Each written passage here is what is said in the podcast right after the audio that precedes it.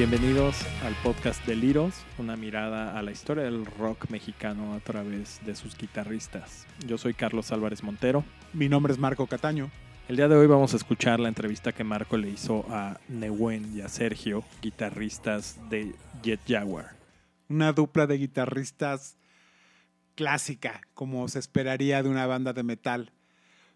Si recuerdas bien, tuvimos muchas charlas y muchas discusiones respecto a si debiéramos incluir a dos guitarristas de una banda. Y la verdad es que durante varios años, desde que comenzamos el proyecto, decidimos que no, que íbamos a elegir a uno solo que fuese especialmente representativo del grupo, ya sea porque fue el primero, porque formó la banda, quizás porque es el responsable de la composición de las canciones o porque es el guitarrista cantante, en fin, eh, muchos criterios que consideramos que son flexibles, nada de esto es rígido, pero dijimos vamos a elegir solo a uno. Pero vamos, llegó el momento de retratar a guitarristas de metal. Y como sabemos, en este género de música, la dupla es icónica. Viene de algo ya arquetípico del metal, en donde son dos guitarristas los que se encargan, uno de la base rítmica, otro de los solos, armonizan, etc. Y decidimos incluir a dos cuando se tratara de bandas de metal.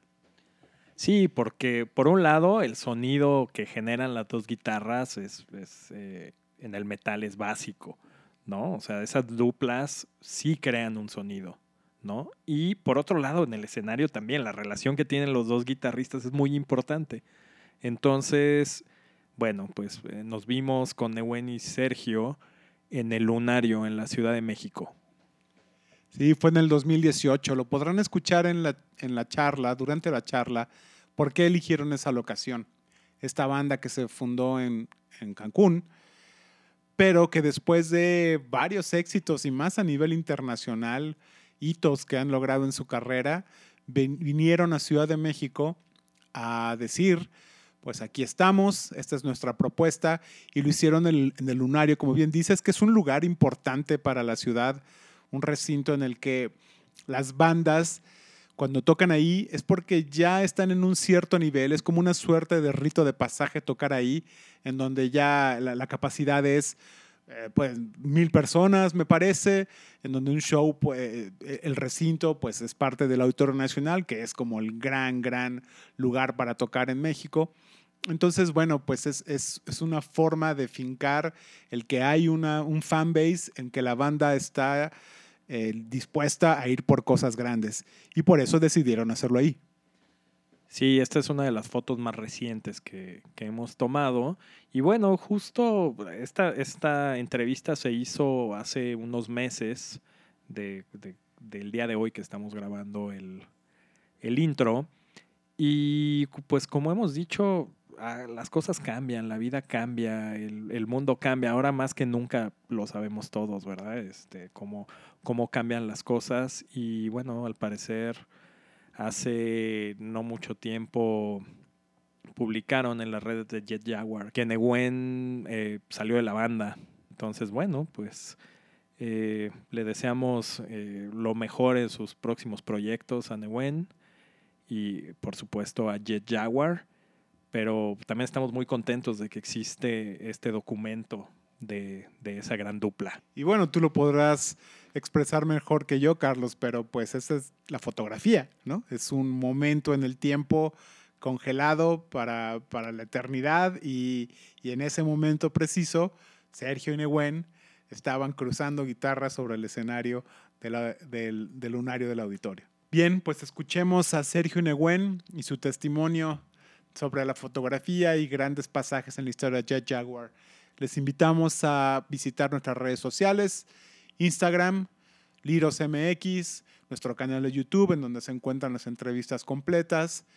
Y venga.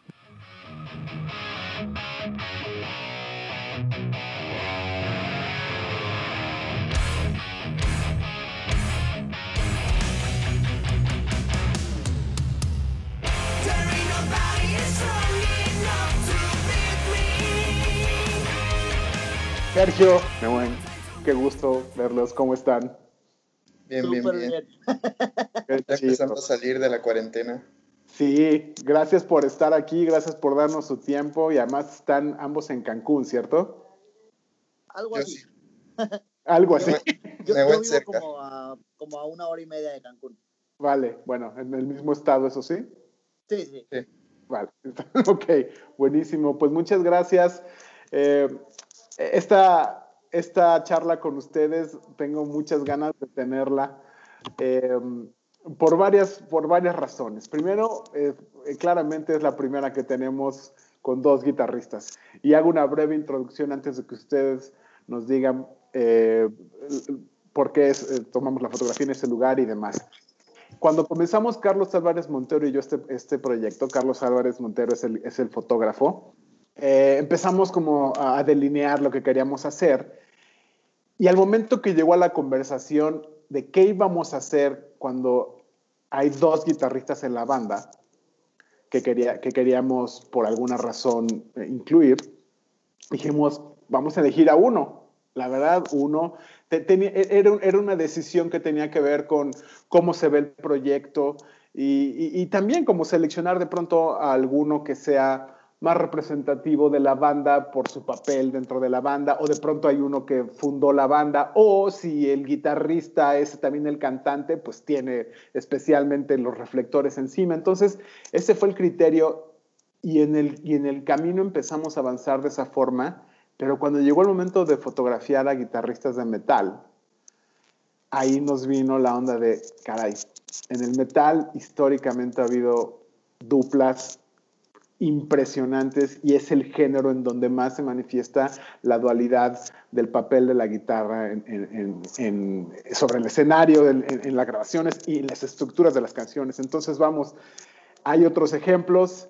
Eh, antes de ustedes hicimos la foto de, los Ágora, eh, pero bueno, Jet Jaguar es una banda que, tiene esta dupla con ustedes a, a, la frente de la guitarra y por eso me emociona mucho tener esta conversación. Entonces quiero comenzar por preguntarles en dónde eh, hicimos esta fotografía, por qué eligieron eh, esta, esta locación y también que me platiquen cada uno de la guitarra en la que aparecen en esta fotografía.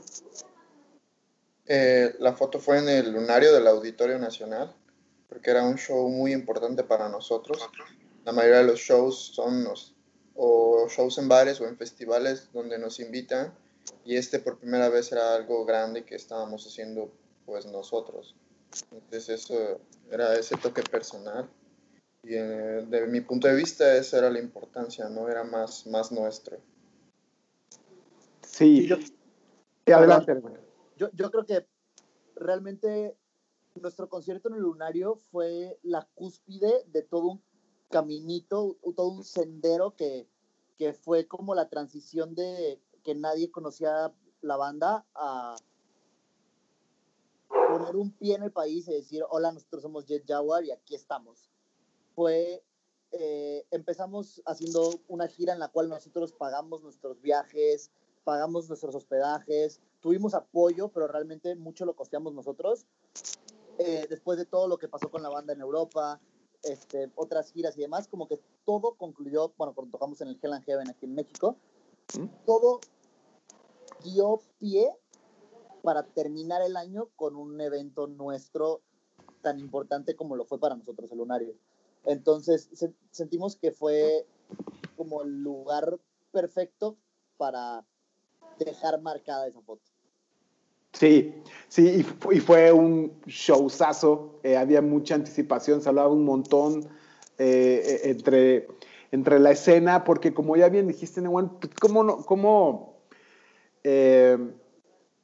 ¿Cómo no pensar en, de todo el camino en el que venía Jet Jaguar? Caray, estas, estas frases de nadie es profeta en su tierra, en el caso de ustedes aplica de manera impresionante. Su, su logro de, del 2017 y desarrollaremos el tema, es, es, impresionante lo que sucedió en Bakken.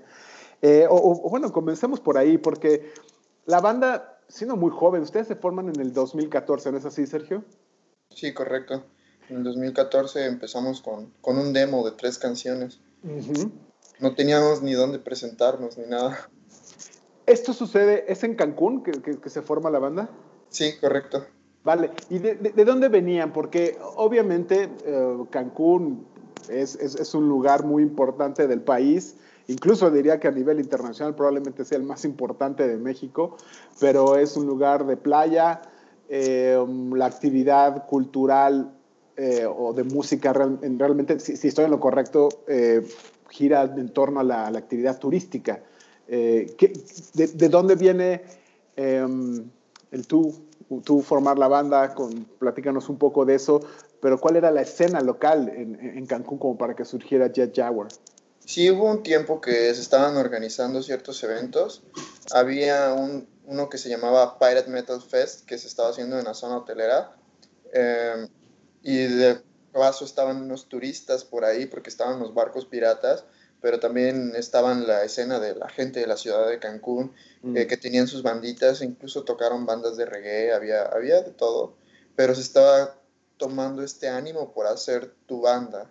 Y mucha gente que estudiaba música o tocaba algún instrumento se estaba animando por hacer su banda, porque ya habían varias bandas que estaban llevando cierta proyección, como lo es Steel Sentinel, ellos estaban llevando la batuta en ese entonces y ellos lograron ir a Oaxaca, Ciudad de México y a otros estados a tocar, entonces estaban ya dándole un nombre en cuanto a la escena de, de Cancún. Yo toqué con esa banda en, en, el 2014 igual y después fue que hice uh, Jet Jaguar con otro miembro de Steel Sentinel, uh -huh. pero de ahí fue que empezó todo, la verdad yo me animé también por ese movimiento que estaba empezando aquí en Cancún, porque aquí en Cancún casi pues casi no había escena, no, no se escuchaba de eso. Sí, sí habían eventos más como en casas y había, había un lugar que se llamaba Xibalba, pero que pues, desafortunadamente cerraron y empezaron ya a ver otros, otros lugares, un lugar que se llama British Pub y que era todo esto de, de heavy metal y el Pirate Metal Fest y de ahí empezó todo este movimiento y pues las ganas por hacer una banda. Ok. Realmente estuvo, estuvo bastante extraño porque hubo o sea, yo también o sea, estuve como en la escena en otras bandas, como que siempre nos conocíamos del grupo. Uh -huh. eh, no sé, yo tocaba con Jimmy, con el baterista Jet Jaguar en el 2010. Y entre el 2010 y el, y el 2015 hubo un movimiento de metal bastante fuerte, como metal local en Cancún. Ahorita como que la verdad es que esa escena es nula, o sea, no... Desapareció. Como que fue solo una generación y, y desapareció. Pero en ese momento era muy fuerte. O sea, había, habían, habían, por ejemplo, igual había un, eh, un festival de trash que se llamaba, bueno, el trash y de punk, que se llama Metal Punk Attack. Okay. Y llevaban como cinco ediciones y ya, o sea, como que sí, sí, había, sí había un buen de escena. Y ahí fue cuando todo el mundo empezó a hacer sus bandas y pues la verdad es que quedaron muy, muy, muy pocas de eso. ¿Y a, qué, ¿Y a qué le atribuyen que surgió este flashazo de escena? Porque yo pensaría eh, que, que, y lo cual me parece muy bueno para los músicos, que en los lugares turísticos se curten un montón, o sea, adquieren un montón de tablas porque tocan en, en los bares, eh, tocan eh, covers normalmente, supongo que no, no, habrá mucho lugar para tocar música original, quizás en, en, en los que acaban de mencionar, eh, pero ¿por qué este interés particular por, por el metal? Eh, aunque había bandas de reggae y pensaría que en un lugar como Cancún pues es, es bastante de esperarse, pero el, el, el, metal si bien es un género enorme que está en todos lados y en todo el país, eh, me, me, parece muy peculiar que aunque ya no están esas bandas, surgió eso. ¿A qué se lo atribuyen? ¿Cuál era la, eh, la interacción entre ustedes como músicos? Además muy chavitos. Siempre habían lugares eh, donde se tocaban covers y pues ya todos esos los conocen muchísima gente yo recuerdo que siempre, ah, siempre lo mismo, siempre los covers de otras bandas y ya iba perdiendo como su toque. Entonces mm. muchas bandas empezaron a hacer sus canciones. Los lugares, muchos lugares que eran para lugares de covers, se empezaron a dar los espacios para ahora para bandas originales. Un lugar que se llama Route 666, mm. el British Pub, el Hard Rock Café, que está en la zona hotelera también. Y donde más, eh, habían así pequeños lugares, realmente ni eran tantos. Las fajitas rockeras. Ándale, pero ese sí estaba muy chiquitito. Las fajitas rockeras. Fajitas y rock, supongo. Sí, era, eran, eran lugares chiquitos. Yo creo que el, todos eran así escenarios como muy personales. Tenías a la gente casi, casi así enfrente de ti. Entonces, los escenarios eran chiquititos. Entonces, todos empezaban a llevar con todos. Pero ya empezaron a dar la oportunidad a bandas originales más que a bandas de covers. Y en cierto punto las bandas originales empezaron a, a jalar también gente, a estos que ya estaban hartos de los covers. Entonces de ahí se empezó a originar esta, esta escena donde ya empezaron a organizar entre ellos eventos y se empezaron a, organizar más bandas, empezaron a abrir más estudios de música aquí en Cancún para grabar a esas bandas y en uno de esos fue donde grabamos este demo, donde empezó Jet Jaguar en el 2014.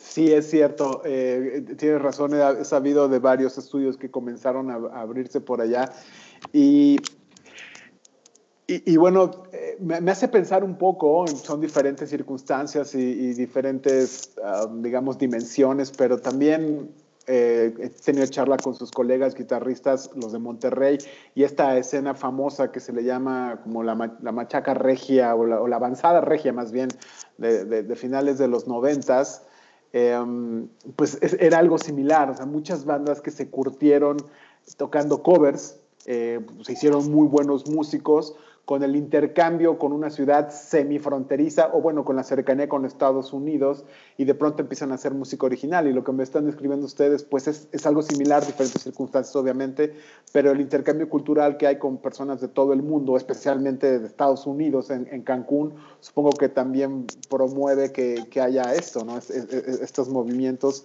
Y, y, qué chido que quede Jet Jaguar porque la verdad su camino eh, es, es bastante corto, o sea, estamos hablando de muy pocos años todavía, están por sacar su, su primer álbum eh, de larga duración y los logros son, son, tremendos. Eh, vale la pena siempre, creo, platicar con ustedes esta experiencia de Backen porque eh, en, preparación a esa charla con ustedes vi, vi el video que tienen en su canal de YouTube de, cuando les dicen que, que ganaron el, el, concurso, puta, qué motivo. Eh, de, verdad, sí, sí, se, sí transmite la, la euforia que, que, debieron haber sentido. Em, brevemente, porque está muy documentado para, para, la gente que siga Jet Jaguar, pero de pronto para esta audiencia, platíquenos un poco cómo fue todo eso, cómo fue el camino a Bakken. Eh, ya habían hecho el sencillo, eh, perdón, el, el EP, el, demo, el EP. Eh, ¿Cómo llegaron allá? Primero que nada era que queríamos salir de tocar de Cancún. No teníamos tantos lugares a donde ir a tocar. Y entonces tomamos realmente cualquier oportunidad que se nos presentara. Porque de Cancún, pues como te digo, es algo muy personal. Eran siempre el mismo número de personas con una escena de poquitas personas. Y de ahí no pasabas. Entonces queríamos crecer, ser una banda grande. Eh, no sabíamos por dónde empezar ni qué hacer. Yo me la pasaba mandando correos como a barecitos como de Mérida, Yucatán, de Oaxaca o de Ciudad de México. Y realmente a la gente si no te conoce no le interesas. y teníamos, teníamos el demo y yo le pasaba el link del demo a la gente y así, esto es lo que yo tengo y así y así. Entonces, a ver qué, qué podemos hacer. Y conseguimos un evento en Oaxaca eh, para abrirle a una banda de, de Canadá Em, sí, para abrir una banda de Canadá que se llama Schoolfist y también en Mérida. Ese fue, ah. ese fue, ellos venían de gira eh, por México y pues yo mandando correos y escribiendo por Facebook como locos y tocando puertas, pudimos conseguir esos dos eventos. De esos dos eventos se empezó a mover un poquito más, yo me enteré de más movimientos y más cosas y me enteré del concurso del Metal Battle, que eh, esto que te estoy contando fue en el 2015, conocimos a Max y Max entró a la banda. Y ya en el 2016, o sea, empezamos en el 2014, pero realmente no teníamos actividad. O sea, en 2014 dijimos, vamos a hacer esto. Cuando entró Max en el 2015 fue que grabamos el EP y ahí fue donde dijimos, bueno, ahora sí ya podemos empezar bien, ya tenemos un vocalista bueno, bueno. y ahora sí ya estábamos viendo en dónde, qué hacer, cómo. Llegó el 2016. En marzo del 2016 fue el primer concurso eh, no sabíamos, intentamos, intentamos tocar en Ciudad de México, pero pues no había oportunidad ni dónde ni cómo. Realmente si no te conocen no les interesas. Pero vimos el Metal Battle como una oportunidad porque en el concurso se presentaban varias bandas en el momento. Entonces dijimos, ok, ese concurso va a ser nuestra primera presentación. Era un, un bar igual donde se, se, juntaba muchísima escena, gente que apoyaba estas nuevas propuestas o iba a ver estas nuevas propuestas y una de esas propuestas éramos nosotros. Y fuimos muy preparados, recuerdo que, que nos fue muy bien en la, en la Metal Battle del, del, 2012, era nuestra primera presentación de, en Ciudad de México y la primera vez que concursábamos era nuestra primera vez en todo en Ciudad de México y el concurso. Y esa vez quedamos a nivel a nivel nacional en segundo lugar. O sea, ni siquiera entramos con intención de que nos fuera bien en el concurso, solamente queríamos como tocar en Ciudad de México, tener la oportunidad de tocar en Ciudad de México. Y hubo gente que ya nos conocía por el demo y por el EP, que estaban ahí cantando, rompiendo el acero y todo. Y dijimos, no, pues sí, está, está muy cool, nuestra primera vez en Ciudad de México y ya hay gente. De hecho, hay un video de eso en YouTube. Eh, y hay gente así como se ve que está así con los puños arriba cantando, rompiendo el acero. Y dijimos, no, pues está súper bien. Eh, pasamos a la final esa vez, eran igual como 30 bandas, 30 y tantos pasamos a la final y quedamos en segundo lugar, como por uno o dos puntos, recuerdo muy bien. Y dijimos, bueno, si no esperábamos realmente ganar y quedamos en segundo lugar y ni siquiera nos preparamos, pues yo creo que para el otro año, si nos preparamos y nos enfocamos, sin ningún problema ganamos.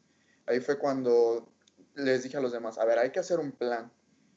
No, no, no basta solo con ensayos, tenemos que hacer algo más hay que hacer una gira, hay que equivocarnos, pero con shows de verdad. O sea, en los ensayos, no sé, preparas todo, pero cuando estás en un show en vivo hay muchísimos factores, como más personas y el equipo del momento, factores que ya no puedes controlar en los que tienes que ir adaptando. Entonces les dije a los demás que tenemos que hacer una gira por nuestros propios medios, como de 10 fechas. Todo lo que tengamos que equivocarnos va a ser en esas fechas y el último evento va a ser la fecha del concurso porque son semifinales y luego final.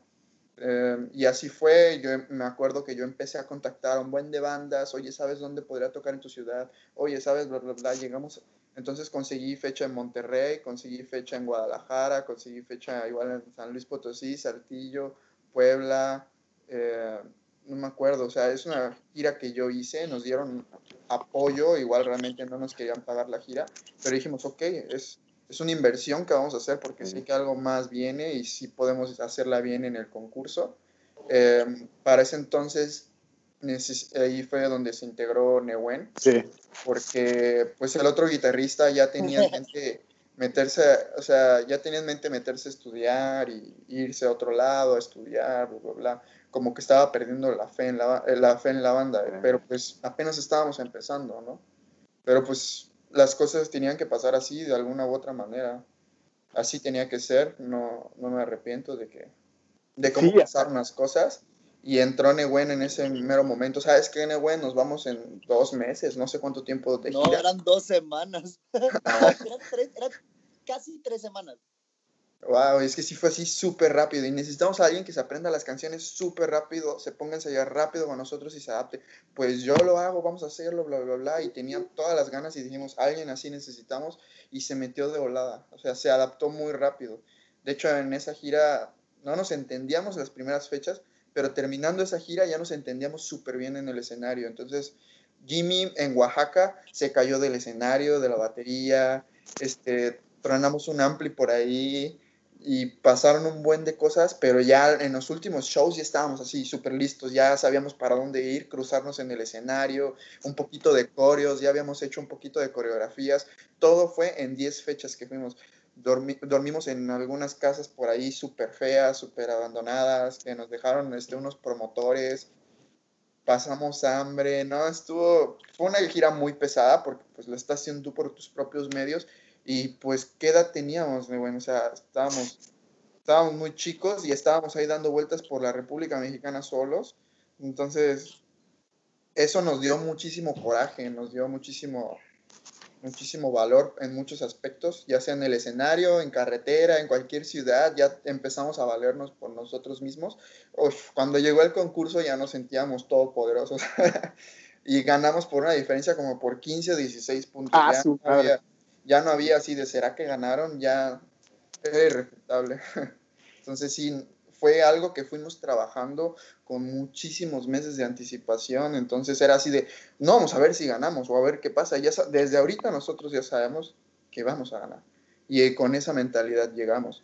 Cuando ganamos el Nacional, eh, fue así de, ok, ya ganamos, pero ya que, que borrón y cuenta nueva, otra vez podemos ganar, ya nos dimos cuenta de lo que somos capaces aquí y allá igual no porque sean alemanes o asiáticos, lo que sea, tienen dos ojos y dos manos igual que yo, vamos a ganar. y ya todos íbamos a Alemania con esa mentalidad, vamos a ganar, vamos a ganar. Recuerdo que mi papá me dijo, este hijo, me agarró del hombro, si no ganan allá, no pasa nada, la experiencia es un gran regalo, bla, bla, bla. Yo lo entiendo como padre, ¿no? Pero yo le dije, papá, lo que yo quiero escuchar es, tú vas a ganar, hijo, ¿por qué?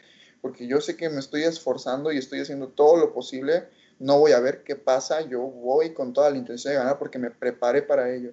Y, ya mi papá así de, no, si no ganas no pasa nada. Y yo así, ya me voy, papá.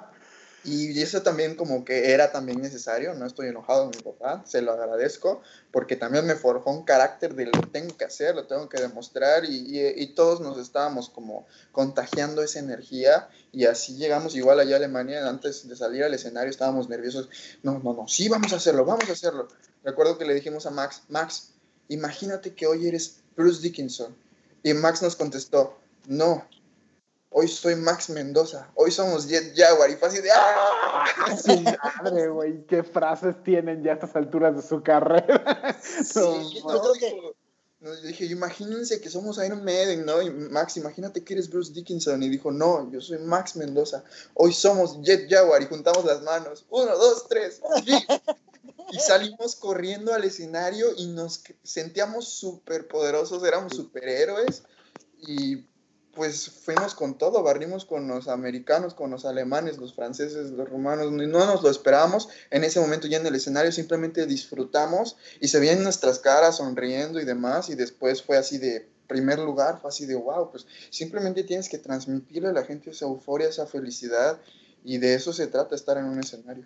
No, sí, se, nota y es que lo que, lo que acabas de narrar es es, es, fantástico porque es esta combinación que es tan habitual en las historias cenicienta del rock and roll, de que hay mucho proceso de planeación. E, eso habla fantástico de que hay mente y cerebro en la banda, pero también todas estas cosas que suceden, em, de que se alinean los astros a su, a su favor, eh, y, y, bueno, por eso estás en la banda. O sea, tuviste tres semanas para prepararte, unirte a esta banda, y de pronto por ejemplo, en tu caso, ¿qué, qué sentiste? Ya, ya, conocías a Sergio y, obviamente a todos, eh, eh, por, porque eran parte de la escena y habías tocado con Jimmy, pero es como si te hubieras unido a un, a un equipo que está en vísperas de, de entrar a las grandes ligas o, o, más bien están entrenando para aspirar a las grandes ligas. Eh, ¿Cómo, cómo fue este, unirte en, en esta cuando había ya un mindset de ir por un objetivo en particular? Mira, yo justo cuando fue, fue, muy extraño, de hecho yo estaba sentado exactamente en el lugar en el que estoy sentado ahorita y yo unos meses atrás me, me, acaban de sacar de una banda, de toda una banda que también es bastante conocida, es, es bastante buena y, y, como que yo en ese momento estaba súper enfocado en, eh, en trabajar y como que la música la había dejado por, como, como un hobby.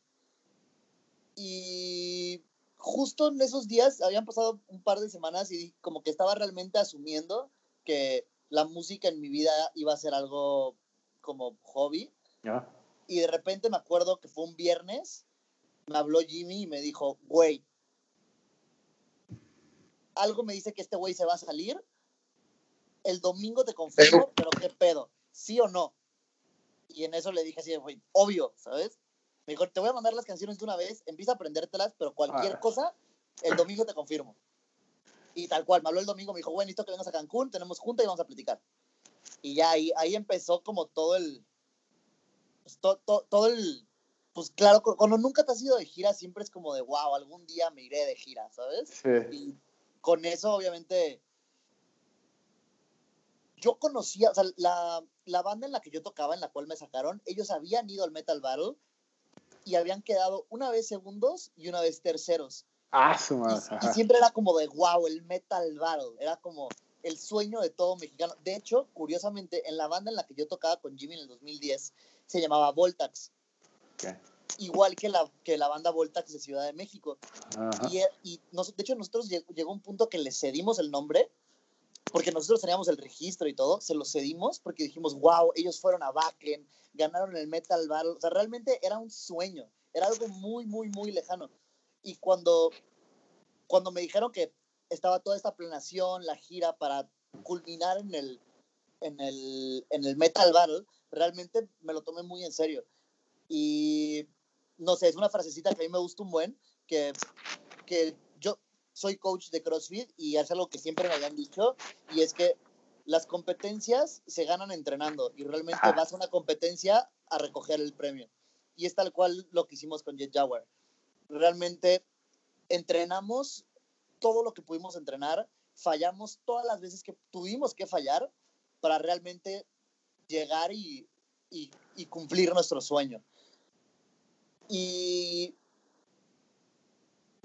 yo creo que todos, por ejemplo, todo el mundo tenemos problemas, todo el mundo tenemos inseguridades y a mí en lo personal, cada día que me recuerdo de ese proceso y me acuerdo cómo fue todo el, todo el, todo el movimiento para llegar a Europa, pararnos en el escenario y realmente darnos cuenta que no importa que tú midas 30 centímetros menos que un güey, no importa que el güey viva en un país primermundista, que haya tenido escuelas de primer nivel, si realmente tú estás seguro de ti mismo, tú realmente estás convencido de lo que estás haciendo y haces las cosas con el corazón y con pasión y realmente disfrutando todo a flor de piel, las cosas se pueden lograr.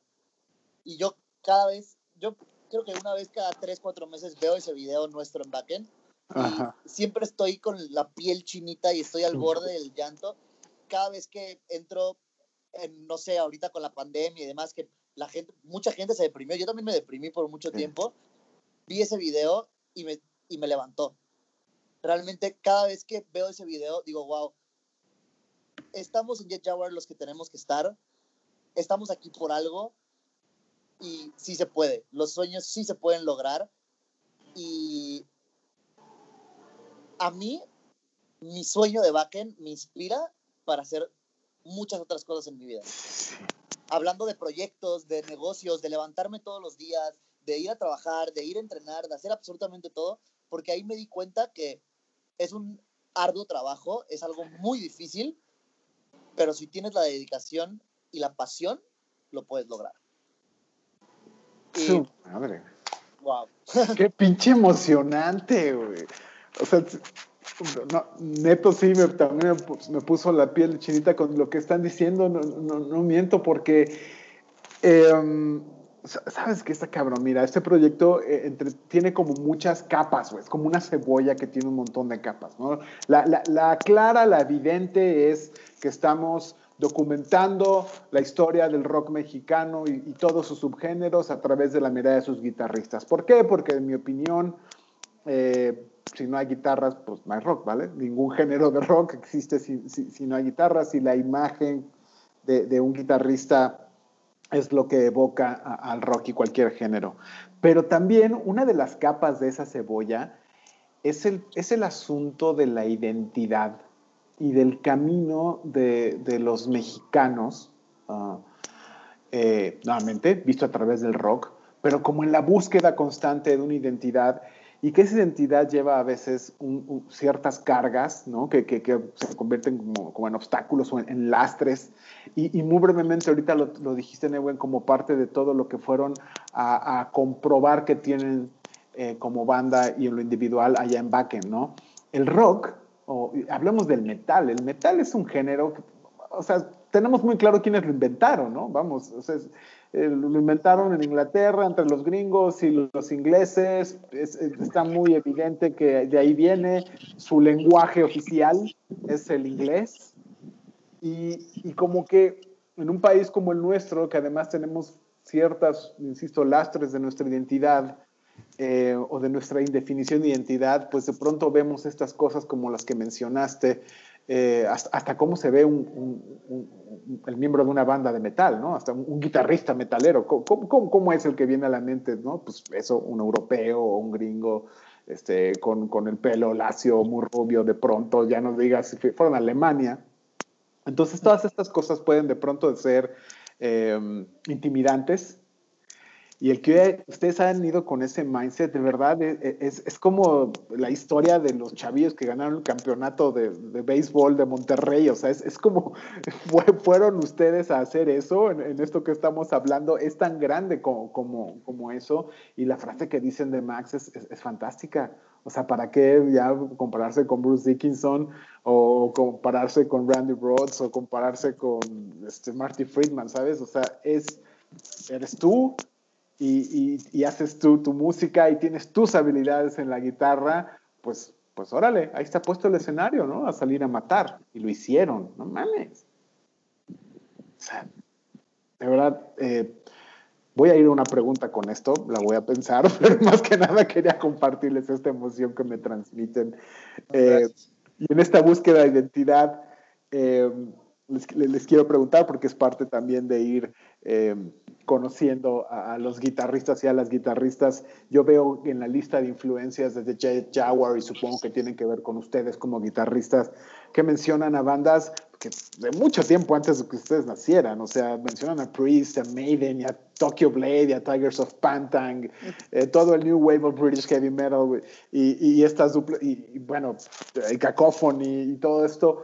¿De dónde vienen esas influencias en ustedes como, como músicos? Y puntualmente, ¿cuáles de estos guitarristas, cuando, empezó, cuando iban creciendo y cuando eran muy chavititos, y esta música ya había pasado incluso tiempo antes de que nacieran, probablemente por sus padres em, o sus madres, ¿cuáles eran esos guitarristas que cuando lo viste por primera vez, ¡pum!, te dejó esa imagen en la mente de, madres, yo un día quiero ser como él, porque me gusta todo, cómo suena, cómo se ve, cómo se mueve en el escenario. Eh, primero que todo, ¿de dónde viene este gusto por esta música que se, piensa que es de los ochentas y demás? Y cuáles fueron puntualmente los guitarristas o las guitarristas que les influyeron. Pues desde mi parte, todo esto de los ochentas, crecí con ello inconscientemente por mi madre. Eh, no, ella no es que escuche rock realmente. Eh, ella simplemente escuchaba los ochentas en general, lo que es Madonna, Michael Jackson, hasta Queen. Mi mamá no sabía si era rock, era pop, eran los ochentas. Yo crecí empapada de todo esto. Entonces mi mamá normalmente pone ese tipo de música. Desde que tengo memoria, eh, estaba ahí Like a Virgin y todos estos de Madonna y Michael Jackson compraba hasta las películas y, y, los DVDs y yo de chiquito, ya sabes, viendo todos esos DVDs. Entonces tenía muchísima curiosidad por esa década pues que nunca viví y conocí esta escena que era muy influenciada por estas bandas de los 80 y empecé a empaparme y pues todo lo demás es de internet. Todo lo demás es de internet, bendita década que, que el internet para poder conocer también otras décadas o tener cierto acercamiento. Eh, y de ahí empecé a conocer a otros músicos que también tienen este amor y esta pasión por esa década, como Jorge, el bajista, que igual ama los 80s, Jimmy también ama los ochentas, todos tenemos este amor por esa, por esa década que no vivimos. Entonces Jet Jaguar es esto como, em, es un refresh de esta década para la gente que no la vivió y que pueda sentir un toque de esto y también un poco de melancolía para los que la vivieron y la extrañan. Sí, ¿qué guitarristas puntualmente te, te, te, gustaron en ese entonces? ¿Cómo? ¿Qué guitarristas cuando decías este proceso de investigación y, empezaste a encontrar los archivos empolvados de los ochentas, ¿con quién te encontraste que dijiste, ah, su madre, este güey o, esta chava? Que, Paul, Gilbert, Paul Gilbert de, este, de Racer X. Sí. Y tiene, tenía los dedos así como si fueran videos sobre la guitarra. Entonces estaba estaba súper loco y yo dije, yo quiero ser así. No como él está ahorita, ahorita ya este, nada más da, da, clínicas y ya no toca tan, tan rápido, toca más jazz. Pero yo creo que eso nos toca a todos en cuanto a una evolución personal. Ya me tocará estar tranquilito tocando más jazz, pero por el momento quiero velocidad y escándalo. Buenísimo. Paul Gilbert era el que más me llamaba la atención. ¿Tú, Newell? Yo en lo personal empecé, en mi familia hay, hay, hay, dos que tres músicos. Hay, mi abuelo es laudero. Em, mm. mi tía es directora de un coro. Em, tengo, por ejemplo, de hecho, su hijo es, es, un primo mío que yo no conozco. Que este hijo tenía una banda de metal. Y como que yo siempre era, era como el primo grande de la familia, ¿no? Entonces yo siempre era como de, wow, qué padre. Y como que se me quedó muy eso, me quedé clavado con eso. Y de ahí me di cuenta que la gente tenía un tabú muy fuerte con el rock y por alguna extraña razón como que me encanta siempre ser el diferente, ¿sabes? O sea, si uno dice negro, yo soy blanco, si uno dice sí, yo digo no. Me- no sé, así funcionan, así soy. Y cuando llegué a conocer gente que le gustaba, empecé a, obviamente ya en adolescencia, empecé a forjar mi, mi forma de ser en base a eso, ¿sabes? De ahí tenía una banda que tocábamos covers de los Beatles, tocábamos eh, ACDC, Rolling Stones, súper, súper clásicos.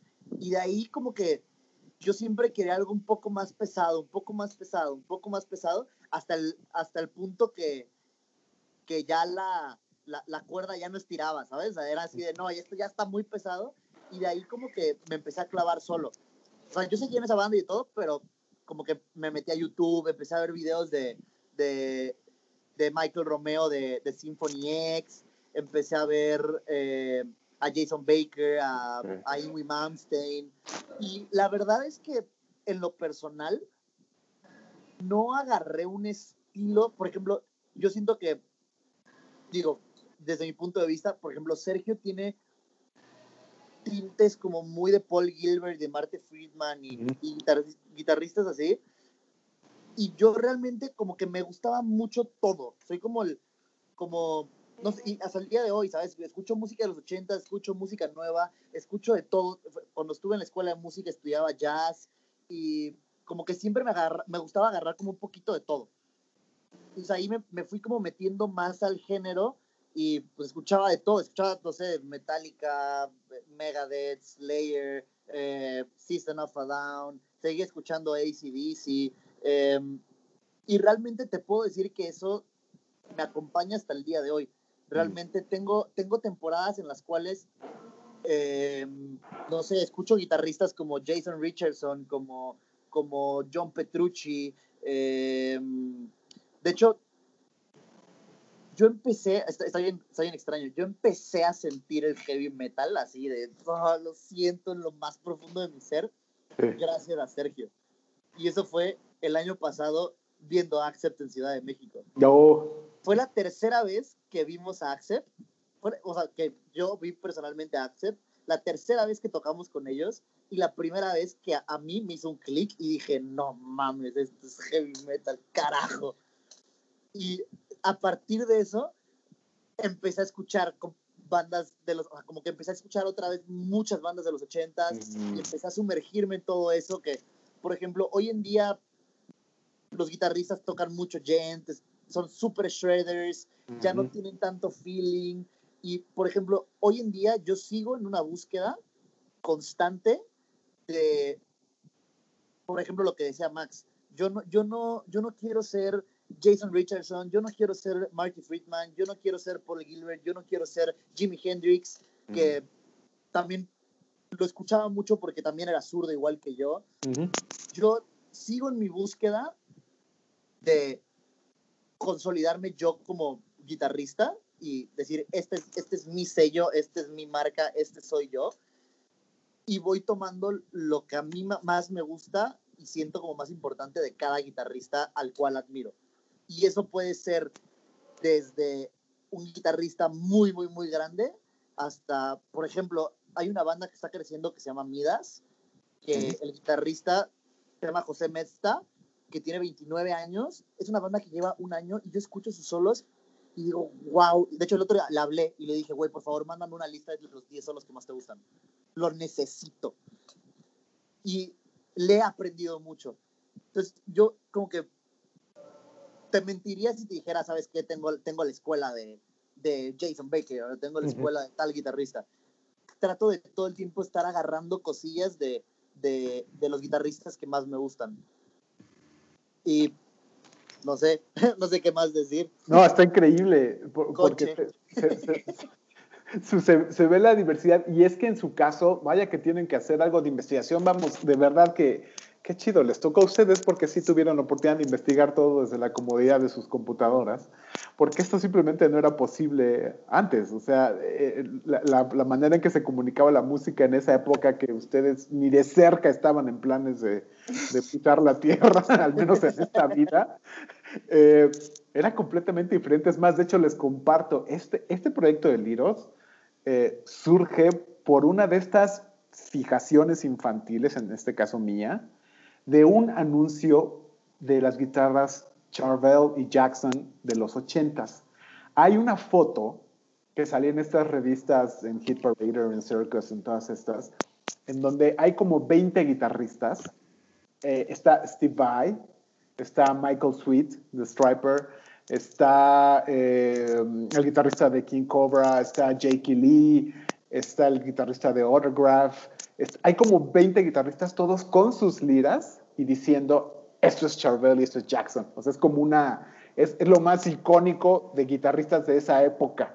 Eh, y eso se quedó en mi mente al tal punto que cuando trabajé en Gibson, yo quería, con esa imagen en mente, demostrar que Gibson era la marca más importante en México, entonces quería hacer algo que evocara a esa imagen que se quedó conmigo para siempre de las guitarras Charvel Jackson con los guitarristas de esa generación.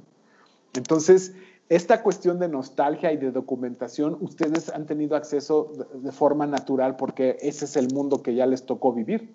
Pero antes, pues sí, las escenas musicales eran muy diferentes. Entonces, su ejercicio eh, no, hay ningún demérito en que tengan toda la información en la mano, al contrario, porque vaya que, que están inmersos en esta, en esta época de la música que, que ustedes, vamos, ustedes nacieron, sí, ustedes nacieron cuando hasta el grunge ya bajar, o sea, está, muy, está muy cañón. Ah, sí, bueno, en pleno momento del, del grunge, así que eh, es, es, muy interesante, pero, pero tampoco me extraña, porque no sé si lo sepan, pero el metal es el género de mayor crecimiento en plataformas digitales. Em, el año pasado, más o menos, hubo un reporte de, de, TuneCore, de, de, la compañía de, de, distribuidora digital, agregadora digital, y, y, en términos porcentuales, es el género que más está creciendo en el mundo. Y es curioso porque es un género que además normalmente está como echado un poco a un lado, ¿no? Es, es como enorme, pero fuera de los reflectores de, la música este, masiva. Eh, eso sucedió en los 80 en esta época, a la que tanto evocan ustedes. Ahí sí los superestrellas eran bandas de hard rock, ¿no? O sea, era la época de Motley Crue y de Def Leppard y, y, y Ozzy y todo. O sea, esos sí eran los reyes de los charts. Y ahora no, como de una forma un tanto silenciosa, el metal es muy, muy grande en el mundo y hay festivales tan colosales como Wacken que no sé, probablemente sean más grandes y más importantes que Coachella, pero nadie, o sea, fuera de la, escena del metal, como que no le prestan tanta atención. Entonces sí es un esfuerzo especial para gente tan joven como ustedes, pues buscar este, estos géneros y, y, seguir en esta línea. Eh, lo, cual les quiero preguntar, eh, ¿Cómo, ¿Cómo, sienten que es la escena? Eh, quiero hablar puntualmente de México, porque han tenido un roce internacional. Eh, ese viaje a Wacken también lo aprovecharon para girar, ¿no? Fueron a diferentes países eh, y, Europa es conocido que es muy, muy metalero, hay muchos venues, hay un, un, montón. Pueden, pueden platicar, por supuesto, también de esa experiencia, pero también me interesa saber qué han observado en México eh, y también a la distancia, porque si se concentran muchas cosas en la ciudad históricamente, ustedes están hasta allá, ¿no? Están hasta el sur, están hasta Quintana Roo. Eh, ambas cosas. ¿Qué, vieron en Europa? ¿Cómo sintieron la escena del metal? ¿Y, y cómo ven lo, lo, mismo aquí en México? Tengo conocidos de, de, Perú y de Colombia y unos cuantos países latinoamericanos y ellos ven como muy, muy en grande o un sueño venir a tocar a un festival de México. Cada vez México va tomando más renombre en cuanto a festivales de metal en toda Latinoamérica. Yo sé que está en Colombia está Rock al Parque y también este, está Rock in Rio, pero se están concentrando, o sea, pero es como uno en específico de cada país, pero México ya tiene varios, tiene, tiene lo que es el, el Hell and Heaven, tiene el México Metal Fest de Monterrey, los NotFest que han tomado muchísima fuerza. Eh, queramos o no, también el, el otro, ¿cómo se llama? El Fest. Eh, hay muchísimos que están saliendo. Aquí El Model of All, el Pal Norte. Sí, ahí que apenas estuvo, también en el Vive Latino, que apenas estuvo Guns N' Roses. Entonces, están teniendo festivales muy grandes México, por lo cual está también a la vista de todos en, en toda Latinoamérica. Y sí nos dicen, no, es que ustedes ya están allá y están, o sea, nosotros como mexicanos o todos los mexicanos siempre están pensando en ir a Estados Unidos o Europa. Y, pero en Latinoamérica muchísima gente está pensando en venir a, a turear a México o venir a, a un festival en México. Entonces es algo que nosotros también tenemos que ser conscientes y apreciarlo. Y estos festivales que, que mencionas, que sí, definitivamente hay un montón, eh, pero co- como es obvio y es de esperarse, los headliners son bandas eh, grandes, es, extranjeras. ¿Tú sientes o sienten que estos festivales están desarrollando la escena del metal en México? Un poco, eh, un poco. Puedo decir que hay muchos que no, pero hay muchísimos que sí la están aplicando. Ahí sí no quiero ser tan específico con quién o no, pero así hay muchísima gente que no, se aprovecha muchísimo de las bandas mexicanas, pero a un nivel impresionante. Los quieren hacer tocar gratis. Si tú quieres, tú te mueves, tú comes tú esto, tú el otro, y acá, y bro, mi trabajo, pues no, esta es una gran oportunidad para ti y así te la venden para no darte ni un peso. Al final de todo, tú cubres gran espacio de sus escenarios, tú les das gran parte de su show, de tu show y, y, eh, al final de todo estás animando al público y estás, estás este, pues trabajando también a su gente que pagaron por un boleto, ¿no? Entonces estás trabajando gratis y eso lo hace muchísima gente. Como te digo, no quiero ir con nombres o empresas, pero sí eso es muy, muy hecho aquí en México, como que explotar a las bandas locales, por lo cual eso también no incita tanto al crecimiento. Y las bandas mm, mexicanas también están un poco acostumbradas a ser aplastadas, o sea, Eso. no, no, no exigen, este, simplemente bajan la cabeza porque dicen, pues así está todos. Y es así está todos porque todos se dejan. Entonces hubo un caso reciente donde Jaguar alzó la voz y, y, puf, no habíamos tenido ni tantas reacciones ni apoyo de tanta gente desde que habíamos ganado Bakken. Eso fue el año pasado, en un festival que fue el año pasado. Y el video alcanzó miles y miles de reproducciones. Ya, video donde de derechos de músico. Y mu- muchísima gente de todo México nos apoyó de una manera increíble. Y eso es lo que falta en México, alzar la voz y no dejarse. Entonces fuimos la pauta para que muchísimas bandas más que estuvieron en ese evento levantaran la voz también, se quejaran, muchos se retiraran y, y así, pero pues alguien lo tiene que hacer y en ese momento nosotros tomamos la batuta. Y referente a metal eh, internacional, yo creo que eso es nada más aquí, porque al menos que estuvimos ahí en Europa, en, en Alemania, ya sea como paraderos de camión o en, o en, el, en el metro, eh, veíamos carteles de bandas de metal, así como, así como aquí podemos ver de cualquier artista de, pop, que viene Maluma o Bad Bunny, allá hay carteles de bandas de, de metal que se iban a presentar en los lugares más grandes, los festivales también más grandes, o sea, Ujú. es muy usual, la gente es muy, muy metalera. No es, es que aquí lo vemos así, tal vez como el metal está un poco apartado, perdido, porque así es aquí, pero allá también el metal es uno de los géneros que sigue en el protagonismo. Entonces, igual, por eso es un objetivo muy grande para nosotros, el cada vez poder recorrer más países por Europa. Allá Sí. Las bandas de metal son tomadas en cuenta, si son remuneradas como se debe. Eh, eh, allá es impresionante, nos dimos cuenta lo vivimos y eso nos abrió los ojos también de qué tan aplastados estamos aquí. Aquí a veces no nos damos cuenta porque no salimos de nuestra utopía, de nuestra normalidad, que es estar bajo la tierra, hasta que salimos de esta burbujita y nos damos cuenta que existe una realidad mil veces mejor. Y no es como que, ah, ya me voy de México, me voy para allá y al carajo México. México siempre va a ser nuestro, uno de nuestros targets principales, pero eso es lo que vamos a estar haciendo aquí en México, levantando la voz y, y dejando claro que también somos importantes. Y no hablo de Jet Jaguar, hablo de la escena nacional. Sí. Mira, yo creo que también eh, agregándole a la respuesta de Sergio, eh, yo creo que es trabajo de todos. Es trabajo tanto de los músicos, de realmente dar música a nivel, porque hay músicos, o sea, yo creo que una, una, escena se conforma de muchos eslabones. Se, se, se conforma desde los promotores, que todo el mundo ve por, sus, por su bien personal. Y si tú no tienes con qué negociar, es algo que pues, la gente se va a aprovechar. Entonces los promotores se aprovechan, pero si tú realmente tienes un material que les puedes, que es un muy buen producto, no tienen cómo aprovecharse de ti. Entonces, es nuestra responsabilidad como músicos ser buenos músicos, hacer buenas canciones, invertir en nuestros videos, invertir en nuestras grabaciones y realmente empezar a llegar a la gente. Luego, la gente, el público o el fan, también tiene una responsabilidad de decir, ok, voy a pagar 300 pesos para ir a ver una banda estadounidense, pero también voy a pagar 300 pesos para ver a una banda nacional. Así es. Y también, en su momento, los promotores decir, ok, esta banda, o sea, yo, yo sé que esta banda me genera dinero en mi bar, por lo tanto, no me los voy a chingar.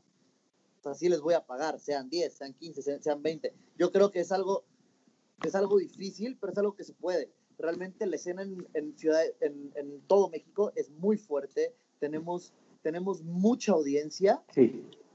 Eh, no por nada Metallica graba la mayoría de sus videos en vivo aquí. Sí. Y somos, somos un fan con mucha pasión. Y es algo que bandas de todo el mundo lo dicen y lo dicen abiertamente en todo el mundo. Yo, me, yo en lo personal me siento muy cómodo en un, en, arriba de un escenario en México, arriba de un escenario en Alemania. Yo sé que si me gano al público en Ciudad de México, me puedo, me puedo ganar al público en cualquier parte del mundo. Mm. Y sí, pues la verdad yo creo que la única diferencia que hay entre la escena nacional con la escena internacional es, tienes más nivel. O sea, hay bandas del mismo, del mismo tamaño que tú, pero realmente suenan muy, muy, muy bien, con, con instrumentos de primer nivel, con show de primer nivel, con vestimenta de primer nivel, con contactos de primer nivel, tienen un equipo de trabajo trabajando para ellos, tienen managers, tienen, tienen eh, empresas de marketing trabajando con ellos, disqueras y demás. Y lo increíble de todo eso es que hacen algo que yo creo que eso sí no sucede en México. Es muy difícil que suceda. Que te dan la oportunidad. Realmente, eso fue, algo que pasó en Bakken. Yo me acuerdo perfecto que estábamos en Bakken caminando y nos encontramos unos mexicanos. Y fue como de, bueno, mames, México, huevo. Y güey, los güeyes dijeron, pues, ah, ustedes son Jet Jaguar, ¿verdad? Sí. Dicen, ah, pues la neta se quería que, que ganara otra banda. Ah, bro, bro, estamos, en, estamos a 14 mil kilómetros, ¿sabes? O sea, o sea, no, no, o sea no, no, me, no, me, no, me, enojó tu comentario, pero fue como, pues, güey, la neta no era necesario, ¿sabes? Venimos a lo mismo, venimos a... O sea, somos hermanos de patria y vamos a pasarla bien, güey, ¿sabes? Pero eso es lo que pasó en Alemania. La gente no nos conocía, pero nos escucharon. Se dieron la oportunidad. Sin prejuicio. Exacto. Y una vez de que terminas de tocar, nos pasó, por ejemplo, el promotor de, del Metal Battle de, de Finlandia nos dijo, güey, tocan muy bien pero les hacen falta más hits. Tocan muy bien, pero no fueron mi banda preferida. Y es un, es un argumento muy válido, es un feedback muy importante y que realmente es constructivo. Y me ha pasado N cantidad de veces que en Ciudad de México es como, oye, vamos a ver esta banda, cuesta 200 pesos, no, no, no mames, ¿sabes? Es como, ok, dale la oportunidad a tu gente, porque el día de mañana es la, es la escena que va, que va a hacer que tu, que tu escena nacional viva. Sí. Entonces, ahora sí que es como una invitación, es que tenemos muy buenos artistas en México, tenemos muy buenas bandas, tenemos muy buenos venues, muy buenos promotores, los fans son lo mejor del mundo. Vamos a hacer equipo, vamos a llevarnos adelante todos juntos. Porque el que tú me ayudes me motiva a yo ayudarte. Y yo también ayudarte sin, sin, sin esperar nada a cambio y que de la nada lleguen cosas buenas para nosotros también, ¿sabes? Yo creo que es un trabajo en equipo y sí se puede. Sí, caray. E, e, es que todo esto que acaban de describir es justamente eh, lo que aquí estamos tres mexicanos hablando este, muy abiertamente de, de, pues de nosotros y esto que decía hace rato sobre la identidad. Y, y a veces qué, qué, qué difícil o qué, qué, exasperante es, es ver este, um, pues este deseo de, de, que no le vaya tan bien, por no decir que le vaya mal al, al de enfrente, ¿no? Al, al, al, mexicano de enfrente. Caray, ¿de dónde? Qué, qué, qué, lamentable es eso, porque como bien dijiste, Newen, o sea, la industria de la, de la, música necesita primero a los creadores, ustedes, los músicos, así, con esa determinación. Nos vamos a poner a hacer grandes rolas y hacer hits, porque quieren trascender y se trasciende con hits, ¿vale? Entonces, esa es su chamba. Pero está todo lo demás, están los managers, están los festivales, están los promotores, y ahí es donde yo he visto que históricamente hay un montón de huecos en la, en la industria en México. Hay, hay un montón de cosas bien grandes, bien buenas, eh, por eso hay bandas como ustedes o hay bandas no, no, no, metaleras, pero de rock que son muy grandes en México y que van, y van por otros países del mundo, pero todavía falta, sobre todo en comparación de esta experiencia que tuvieron eh, ustedes en, en Europa. Eh, y, y, y, saber que, que, caray, que hay, que hay como estas malas vibras, luego me meto a ver los, los comentarios de YouTube en los videos de, de ustedes o de algunos de sus, de sus colegas, y, y, y, y, más allá de que eh, las redes sociales son, un campo de batalla, muchos de estos comentarios tienen que ver con, eso que acaban de decir, con eso que les dijeron sus, compatriotas estando allá en, Alemania. Es como, chale, güey, qué necesidad. Y, y veo el, habitual comentario de, sí, de, de, de, Maiden y de Bruce Dick y todas estas cosas. Y digo, güey, pero qué pinche necesidad. Güey. Y hace no tanto tiempo, y no, esto se los pregunto, eh, quería hacerlo cuando platicáramos. ¿Han oído hablar de una banda mexicana de los 80 que se llamaba Lynx? ¿Lince? ¿Lynx? No creo. Puta, por favor, por, por, favor, les voy a mandar una, una, liga. Lynx es una banda que se llamaba, que tú sacó en el 85 una, un, un, disco que se llama Be Wild. Ese disco, a la banda le llamaban el Death Leopard mexicano. Eh, en inglés, o sea, si hay alguna banda que pudiera referenciar a, la historia que está viviendo Jet Jaguar, es Lynx.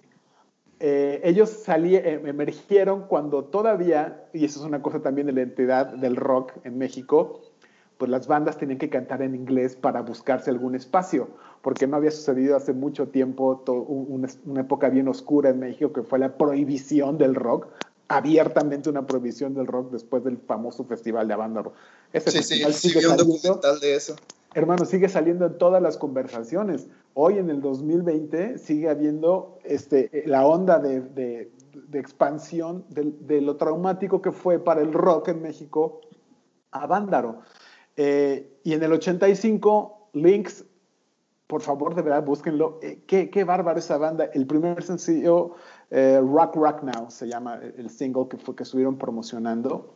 No manches la banda. Y la banda tuvo como algunos eh, tropiezos, creo que hubo eh, como algunos dramas de banda, fallecieron eventualmente algunos de los miembros, pero la banda al final no, no, no fue a ningún lado. Y es entonces con Rat y con Token y con Striper y con o sea, pero eran de ese, de ese calibre. Y, y, nuevamente hay como esta cosa de, pues sí, pero están en México, ¿no? O sea, está bien buena la banda, tuvieron la mala suerte de nacer en México. Y, y, y, yo de verdad que deseo que algún día que ya se deje de decir eso, ¿no? Y, que, que, sea el caso de ustedes, y los veo mentalizados en esa dirección.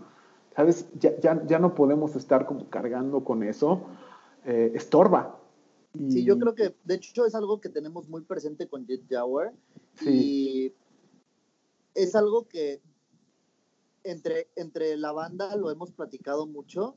Y, por ejemplo, me, pasa, me pasaba el otro día con el guitarrista de esta banda que te digo que se llama Midas. Escúchalo, uh -huh. te, va te, van a encantar. Sí, sí. Y, y, como que nos estábamos pasando tips y, y, estábamos viendo para que tocaran con nosotros en una gira y el güey me decía, no mames, muchas gracias por el apoyo, realmente eh, son más grandes que nosotros, pero me decía como de vuelta, los vemos como, como un apoyo muy grande y que neta los queremos un chingo y, y neta, muchísimas gracias. Y yo, y yo realmente le dije, bro, estamos aquí para hacer que la, que la escena se una. Y, si, y, y yo lo, o sea, lo digo abiertamente, yo realmente estoy dispuesto a dedicar mi vida para que Jet Jaguar sea la banda más grande de todas, para luego regresar a México y unir toda la escena. El decir, güey, yo te voy a levantar. Te voy a levantar no por mí, por nosotros, ¿sabes? Y eso es, algo, es un motor para mí muy fuerte, el que me hace a mí tener la responsabilidad como todos los días practicar, ser mejor músico, mejorar como ser humano, porque todo el mundo tenemos errores y siempre estamos aquí mm. para aprender y todos tenemos un camino aparte de todo. Pero hablando de la música, ese es mi target. Realmente quiero ser lo más grande que, que pueda ser para el día de mañana regresar a México y decir, miren, somos nosotros, lo logramos y venimos por ustedes. Y que realmente, ¿por qué Alemania saca bandas tan grandes cada año?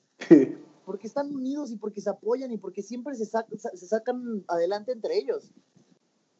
¿Sabes? Y yo creo que en México también se puede. Y el mexicano siempre está esperando al, al chido, gracias. ¿Sabes? Es como decir, si me das, gracias, pero yo no pienso darte. Mm. Y es estar en un punto en contribución absoluta. Es un, yo te voy a dar y no me importa que me des porque yo no espero nada a cambio. Mm. Pero te lo voy a dar porque juntos podemos llegar muy lejos. Sí, sí, no, muy chido. La, la, verdad, muy inspirador. que, eh, silencio incómodo. Sergio está hablando con, el con el silenciador. Cuéntanos el secreto. No, es que es la lab de mi novia y ay, ay, ay. No, qué chido. Es que de verdad es necesario, hermano. Más allá de verdad de, ideas románticas, de, es, necesario. Porque, porque sí hay un deseo de que, estas, de, que haya trascendencia. Hay, hay algunos ejemplos um, de mucho éxito. ¿no? en, el metal, eh, o sea, a nivel internacional, probablemente, metal mexicano, probablemente no hay tantos, ¿no? Eh, no sé, The Chasm es una banda de death metal que, llevan ya mucho tiempo de base en Estados Unidos. Em, pero bueno, ahí está, mira, en este proyecto está el guitarrista de Maná, ¿vale? Y, y, y, es, y, es, y muchos se cuestionan si es rock. No, sí, sí es rock, puto. Pero muy pop, pero rock. Pero, pero ve lo que Maná, ese ADCB, ha, ha, logrado. Es, e, ese, ese foco, esa determinación, ese ser metódicos el tomarse la, música, el formar una banda como una empresa, como una empresa que tiene que, una, que cuidar una marca, que crear productos, que crear expansión de línea y todos estos términos que son más propios de una corporación, una banda se tiene que ver así. Y también qué bueno que haya cabida para parte del orgullo mexicano. Es, que si no lo hacemos, los que somos parte de esto, pues nadie lo va a hacer. Y hay muchos ejemplos ya de éxito, ejemplos de cosas que se quedaron en el camino que prometían un montón. Esto que les decía de Links, chequenlo de verdad, estoy seguro que les va a gustar mucho la banda y esa banda daba para un montón. Hay otro ejemplo de un colega de ustedes que es parte del proyecto, se llama Javis eh, Martín del Campo. Él es el guitarrista de una banda legendaria de los 70 que se, llamó la se llama La Revolución de Emiliano Zapata. Ellos son de la época de Avándaro y todo esto. Cuando tenían 18 años, más o menos 19, cuando empezaron ustedes con Jet Jaguar, ellos hicieron una canción que se llama Nasty Sex, 71, me imaginarán lo que eran en ese entonces las comunicaciones y todo, y la banda charteó en Alemania, en Inglaterra, en Sudamérica, les mandaron una certificación de más de 100 mil copias vendidas por esa canción en Alemania. Y yo le preguntaba a Javis, pero ¿por qué no acabaron girando en ese entonces con Jefferson Airplane y todas estas cosas? Me dice, pues es que no había, el manager no sabía. Eh, al final todo recayó en que la industria no estaba lista para eso, para apoyar una banda mexicana que pudiera llegar a ese alcance como las bandas en los 70 estaban eh, consiguiéndolo. Eh, lo mismo sucedió en, los finales, de, en los 50 Este, con, había bandas para eso. Estratégicamente Estados Unidos está muy cerca, hay una influencia muy, muy, muy directa. Pero hay algo que falla todavía en la industria y, y, me da muchísimo gusto que, que, tengan esta mentalidad porque es necesaria. Tienen que tener ese drive como, como lo tienes, Nehuen, en tu, eres maestro de CrossFit, pum, instructor de CrossFit, vamos, o sea, tienes que ser go, go, go todo el tiempo. Y, y veo que, que, hay esa afinidad en ustedes eh, y, y, supongo que con los otros miembros de la banda, por lo que me han comentado, de que tienen un objetivo y que y tienen que trabajar. Eh, en ese mismo orden de ideas de trabajo, quiero hacer una transición a preguntarles, por ejemplo, en la, en la guitarra, ¿cuáles son sus, sus hábitos de, como guitarristas? ¿Cómo es su, su, día a día con la guitarra? ¿Cuántas horas le dan? Eh, ¿Cómo ensayan incluso estando a la distancia la banda? Eh, ¿Cómo es la vida de Jet Jaguar y ustedes como guitarristas? Ahorita no hemos estado ensayando, pues por todo lo de la pandemia y demás. Uh -huh. Pero sí, yo últimamente cuando empezó Jet Jaguar, uh, cuando empezamos esto de las giras, yo me alejé más de mi instrumento. Simplemente me preocupé por lo que iba a tocar en vivo y uh -huh.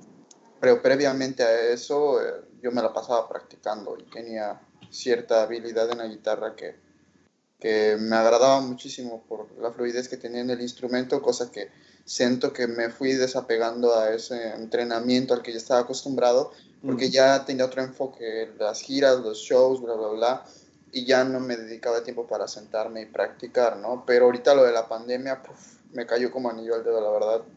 Este, hay muchas cosas negativas de la pandemia, la economía, eh, los, los enfermos, hay muchísimas cosas, pero estas cosas no solamente son cosas malas, siempre traen cosas positivas detrás. Eh, la pandemia me ha dado muchísimo tiempo para practicar y retomar mi instrumento de nuevo.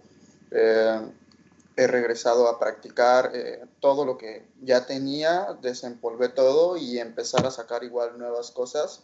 Como banda no hemos podido ensayar, pero ya lo estamos planeando este, ya pronto porque ya hay una nueva normalidad a la que también tenemos que adaptarnos y como banda también tenemos que ver la manera de continuar ya vamos a empezar a ensayar pronto, pero yo en lo personal, eh, ahorita estoy dando clases de guitarra, aprovecho también la pandemia porque pues igual se acabaron las labores en general, uh -huh. eh, entonces dije, ¿qué, ¿qué, voy a hacer? no? Pues, pues lo que sé hacer, ¿no? Y desde casa, y ofrecí estas clases online, afortunadamente salieron unos cuantos alumnos, salieron varios, de hecho, me, al final de la pandemia, cuando ya este, todo se estaba hundiendo económicamente, uf, me salvó todo todo estuvo muy bien y realmente pude pasar la cuarentena de, de manera pues tranquila. Y esto, de, cuando tú enseñas algo, se te refresca la memoria otra vez, todo regresa a primer plano y me ayudó muchísimo dar estas clases para volver a refrescarme y desempolvar todo esto que yo ya venía sacando en la guitarra. Y sí, este, yo estudié tres años música en una escuela aquí de, de Cancún mi maestro tocaba flamenco y jazz, mm. entonces ya me empecé a desenvolver con todo esto que, que tenía gracias a las clases. ¿Tú, Nehuen, personal, eh, siento que la, o sea, la, mi actividad musical viene mucho una de mis hábitos y también de, de una parte como de creatividad e inspiración. Tengo temporadas en las cuales realmente no me siento motivado o no tengo inspiración, pero también hay muchas veces que tengo el hábito y estoy, practico y practico practico, aunque no esté tan motivado o no esté con tanta creatividad, simplemente como que sigo el camino. Últimamente yo también en la cuarentena he estado um, indagando más como dentro de mi propio estilo y, mm. y buscando más el que soy yo transmitiendo en mi música. Te puedo decir que todavía no lo encuentro y es algo que seguramente con los años va a seguir cambiando y va a seguir evolucionando como pues, todo músico. Eh, te puedo decir que tengo una serie de ejercicios que generalmente trato de tocar todos los días. Eh,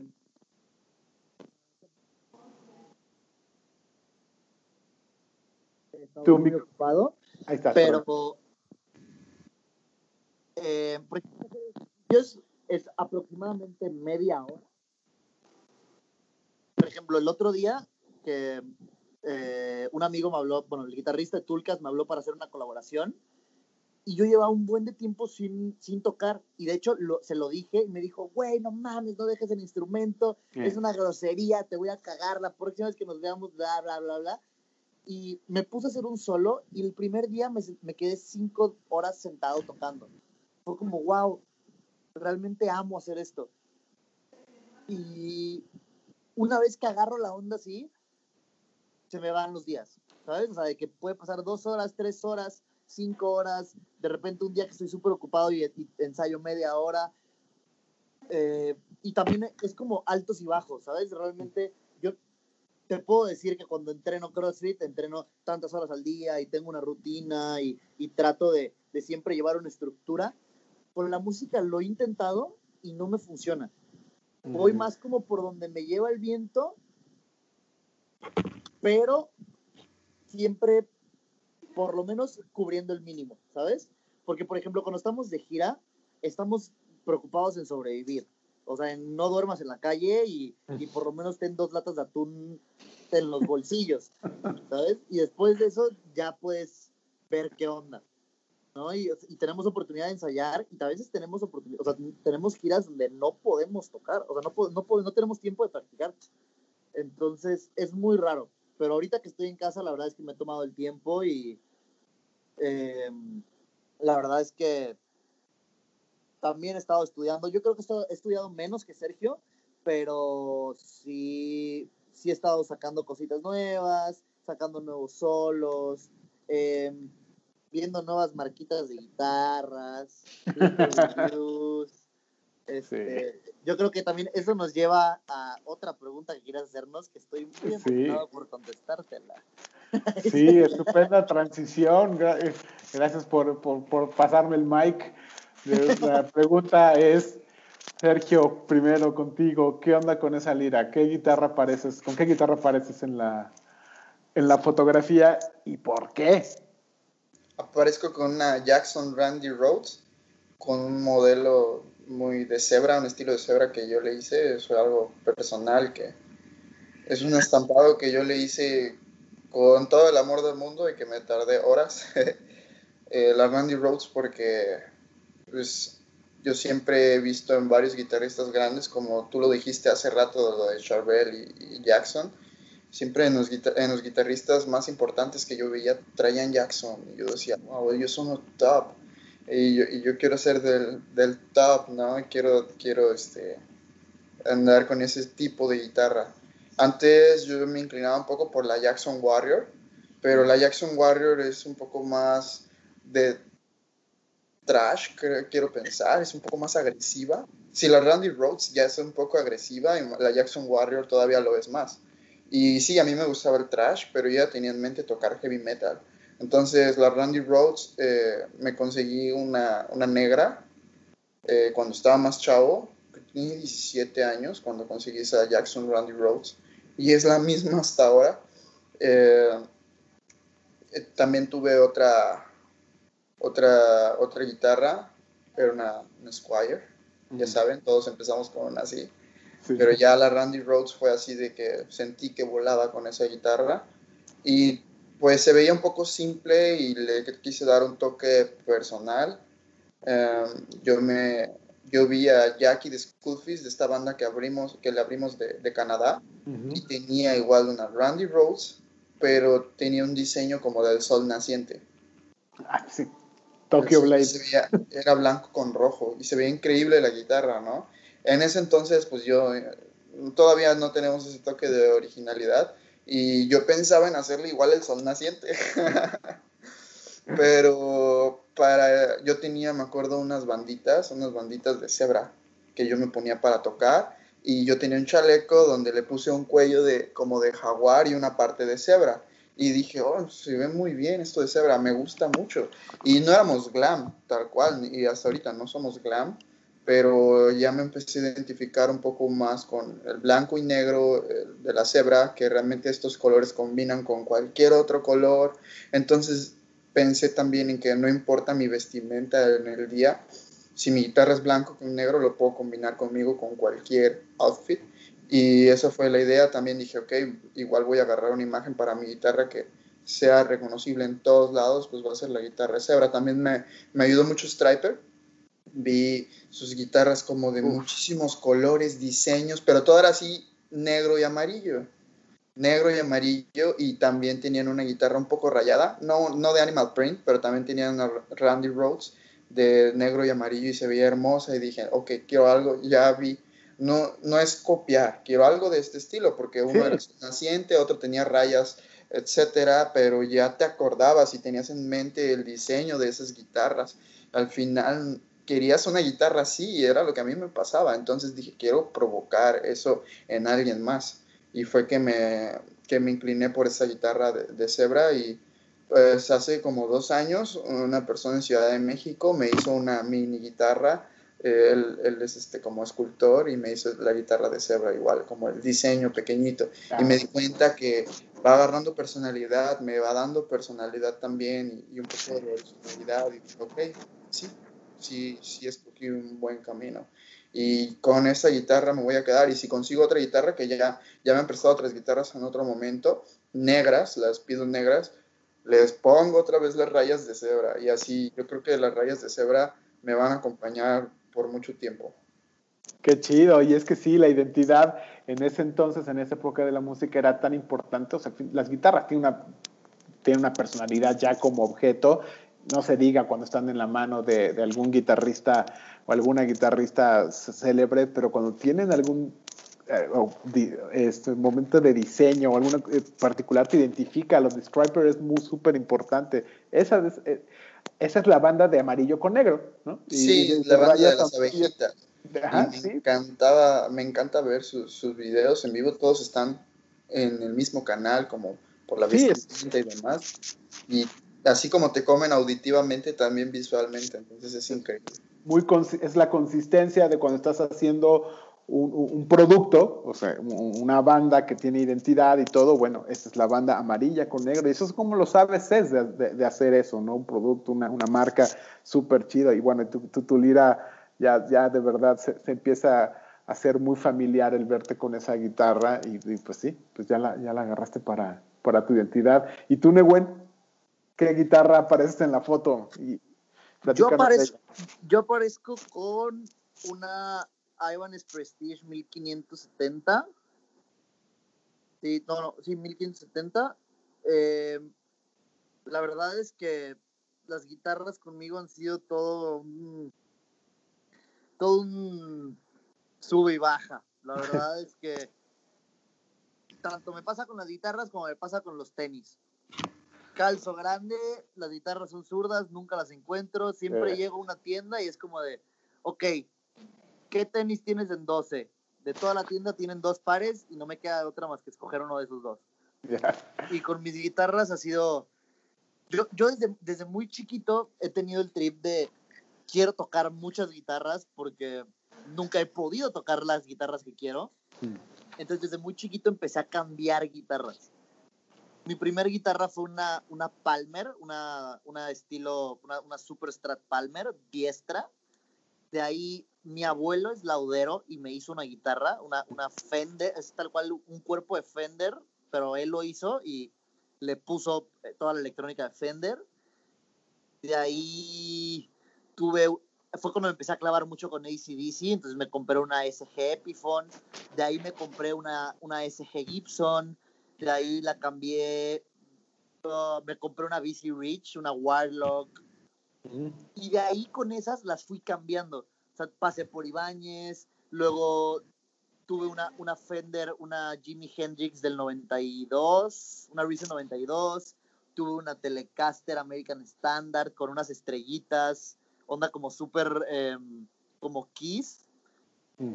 Em, luego esa guitarra la cambié por una Schecter de siete cuerdas, pero realmente como que la encontré en Ibáñez algo que no había encontrado en ninguna otra guitarra, que era una guitarra cómoda para tocar. Y por eso me, me casé con esa guitarra. Eh, en su momento buscamos patrocinio con Ibáñez, nos dieron un porcentaje, eh, tuvimos ahí, la verdad es que yo estaba súper casado con esa marca y hasta el día de hoy, por ejemplo, para tocar en vivo, es muy, muy, muy cómoda, muy versátil, la pude como, yo le, o sea, le, le puse pastillas, como que toda negra la veía muy simplona y dije, ah, pues le voy a meter unas pastillas blancas porque pues, hace que resalte un poco. Eh, como te digo, son guitarras muy versátiles. Eh, sin embargo, en estudio y también por lo que te decía hace rato, como en mi búsqueda de, de encontrar mi sonido, me di cuenta que no voy por ahí. Mm. Igual, por ejemplo, las primeras cuatro canciones de- del nuevo disco, que son una, una que todavía no sale, que está en español, se llama Tormenta. Razor Die, que fue de los primeros singles. Up to the Top y Blinding Lights las grabé con una, con una Gibson, con una Gold Top 57, Ok. que le dio un sonido súper rocker chingón, que me encanta Gibson para... Por ejemplo, Gibson y Fender siento que son guitarras que un guitarrista tiene que tener. Mm. Tienes que tener una, una Gibson y una Fender en tu casa por lo que sea que pase. Pero hoy en día yo soy, yo amo la tecnología y me encanta el aprovechar la tecnología. Si tienes, o sea, por ejemplo, me acuerdo cuando estábamos tocando, la guitarra sonaba increíble, pero una guitarra del 57. Cada, cada dos bendings se desafinaba. Sí. ¿sabes? Tenías que volver a afinar, volver a afinar y hacer mil tomas para que la guitarra queda, o para que las guitarras queden. Y por ejemplo, ahorita hay guitarras que tienen Evertunes, que son puentes que no se desafinan en toda una gira, ¿sabes? Tienen pastillas que ya no necesitas ponerle pilas porque son recargables con un cargador que van a la pared. Eh, los brazos son súper cómodos, tienen eh, un, un mismo brazo, tiene dos radios diferentes. Eh, Sabes que hay muchísimas cosas que hoy en día hay marcas mu- muy buenas, nuevas, que están haciendo cosas muy, muy, muy buenas. Por ejemplo, bueno, es una marca ya viejísima de los 80s, y tiene más tiempo, que era Carvin. Este, muchos artistas pasaron por Carvin, como Sí. eh, Jason Baker tuvo Carvin, eh, Steve Vai tuvo Carvin, muchos glamers tuvieron Carvin.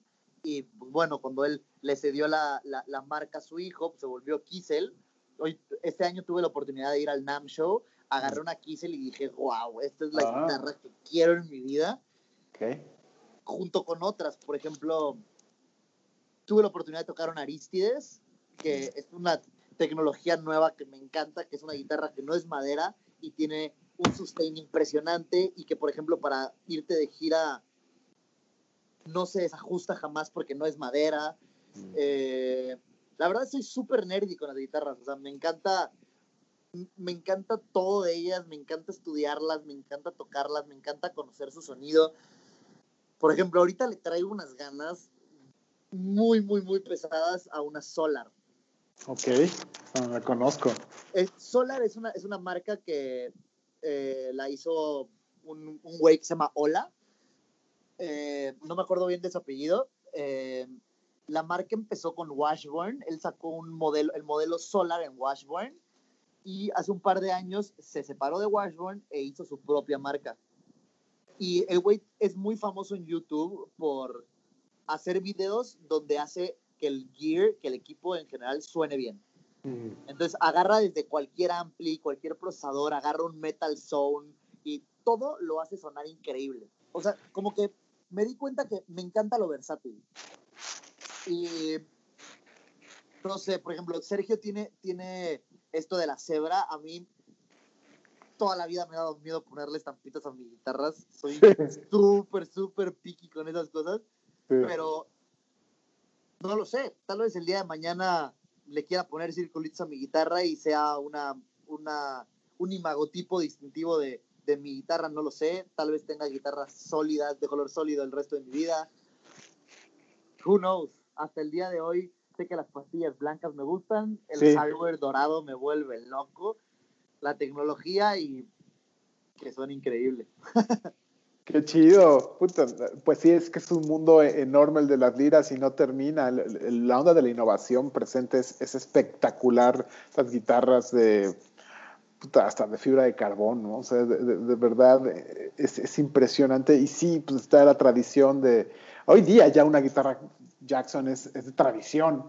Vamos, no, es Gibson ni es Fender, pero es o sea, ya una Jackson, estás hablando de una época, son décadas ya de, construcción de guitarras y es increíble porque es un, es un mundo que sigue en expansión y, y, la identificación con X cierto instrumento, pues es parte de toda la mística que tiene el rock and roll, ¿no? O sea, eh, eh, hablas mucho con el instrumento que llevas y, y, eso es fantástico, es parte de lo que estamos explorando. Y ahorita mencionaste las ciertas rolas del nuevo disco. ¿De, de qué vienen The Nights? Porque ya, ya han sacado algunas rolas, el disco está programado para julio, ¿no? 17 de julio. El 17 de julio. Y, y bueno, lo, lo, que sea que nos puedan platicar, además de lo que ya está en plataformas de streaming, pero eh, me da, me hace, les quiero preguntar, hacen canciones, la mayor parte de la, de la, música de Jet Jaguar es en inglés, eh, pero también un, o sea, Rompiendo el Acero es es, una canción muy importante de Jet Jaguar.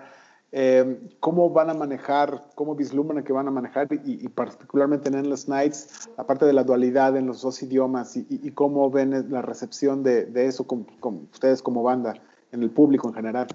Mira, nosotros realmente respetamos mucho la... O sea, nos encanta el innovar, nos encanta el experimentar, tenemos muy clara cuál es la línea de evolución natural de Jet Jaguar y no nos gustaría comprometerla. Por ejemplo, conocemos bandas, por ejemplo, una banda que nos gusta mucho que es Santa Cruz, por ejemplo, tenían una línea como de jarroxito, heavy glam, chingón, y de repente, ¡pum! Metalcore o metal americano, ¿sabes? Ya. Esa evolución como artificial la tenemos muy consciente y sabemos que no lo queremos hacer con Jet Jaguar. Queremos tener una evolución natural y que, no sé, el día de mañana les podemos, quién sabe, ¿sabes? Meter algo súper con eh, sintetizadores o meter algo súper técnico, algo súper trash, algo súper, no lo sé, o algo súper pop, no tengo la menor idea, pero todo que vaya respetando esa línea de evolución natural de la banda y de la línea que es Jet Jaguar hoy en día. Y tenemos un par de reglas para eso, pero también nos gusta mucho fluir con el momento. O sea, ahí va el tema del idioma. Nos encanta cantar en español. De hecho, Max le gusta mucho cantar en español. Sabemos lo importante que es para nuestra carrera el cantar en inglés pero realmente fluimos con el momento. Si una canción te pide, es, es también una parte de, cómo funciona la composición de Jet Jaguar. Realmente hacemos lo que sentimos que la canción nos pide. O sea, es como de, güey, yo quería dos solos en la canción.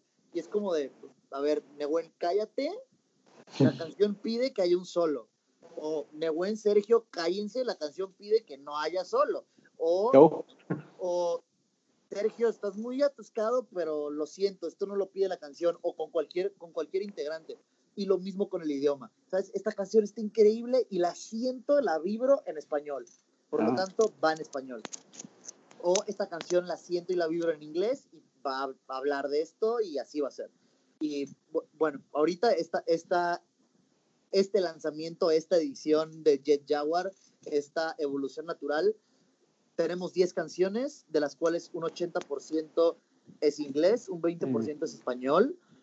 Eh, las canciones en español tienen un, un, feeling muy importante para la banda. Marcar, las dos canciones marcaron algo muy padre. O sea, una, una de ellas habla de una historia de Max, de un corazón roto de Max, que es algo... en lo personal fue un honor para mí el sacar esta canción con la banda porque es algo que realmente representa un bache en la vida de uno de los integrantes. Y yo creo que de eso, la música trata mucho de eso, ¿no? El, el ¿sabes qué? Yo en este momento siento esto y lo necesito sacar con música. Estoy seguro que ahorita, después de la pandemia, muchas bandas van a hablar de la pandemia y muchas personas van a hablar del coronavirus y de, de la extinción del ser humano, y, pero realmente lo estamos viviendo. Y también esa es como esencia del metal, el hablar de lo que está pasando, de política, de bla, bla, bla, bla, bla. Y me encanta que realmente transmitamos eso en nuestra música. Entonces, por ejemplo, con esta canción, cuando Maxi estaba así deprimido, lo único que, lo que lo sacó de ahí fue escribir. Y esa canción es la cúspide de todo esto. No. Y la otra nació con nosotros en la, en, en la gira con, con, con, con, Jet Jaguar, que fue una canción que nunca creímos que iba a estar en el disco. Siempre dijimos, güey, no, no va a estar, no va a estar, no va a estar. Y al final, después de una selección de muchísimas canciones, dijimos, wow, queda, corta y queda. Entonces son nuestros dos bebés en español, les tenemos mucho, mucho cariño y obviamente a las que están en inglés también. Sí, eh, claro. Son como, no, puedes tener preferencia en tus hijos, ¿sabes? Todos son tus preferidos, todos los quieres por igual, pero pues todos tienen como su, su detallito y su, y su sello distintivo y el cariño distintivo a cada uno. Qué chido.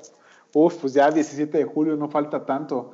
Y, es que esto eh, del español siempre da mucho de, qué hablar, ¿no? Lo, platicaba con, con, Cynthia Blackcat de, de, Girls, pues ellas hacen el mismo disco en español, el mismo disco en inglés, y porque siempre está la, la búsqueda de la internacionalización y obviamente el lenguaje eh, en cuestión es el inglés, ¿no? Hay bandas que pueden, que, que, que hablan en sus idiomas, de otros países que, que no son de habla inglesa que hacen su, música en, su idioma, pero es inevitable ir, ir al inglés y, la verdad ustedes lo hacen de manera muy natural. Y yo creo que sí, en la, en la búsqueda de la internacionalización, pues tiene que ir por ahí. Y vamos, el español también es un idioma hablado por muchísimos millones de personas, creo que 500 millones, algo así, ¿no? Em, y bueno, pues ustedes son de acá y, y, y pensaría que siempre viene bien.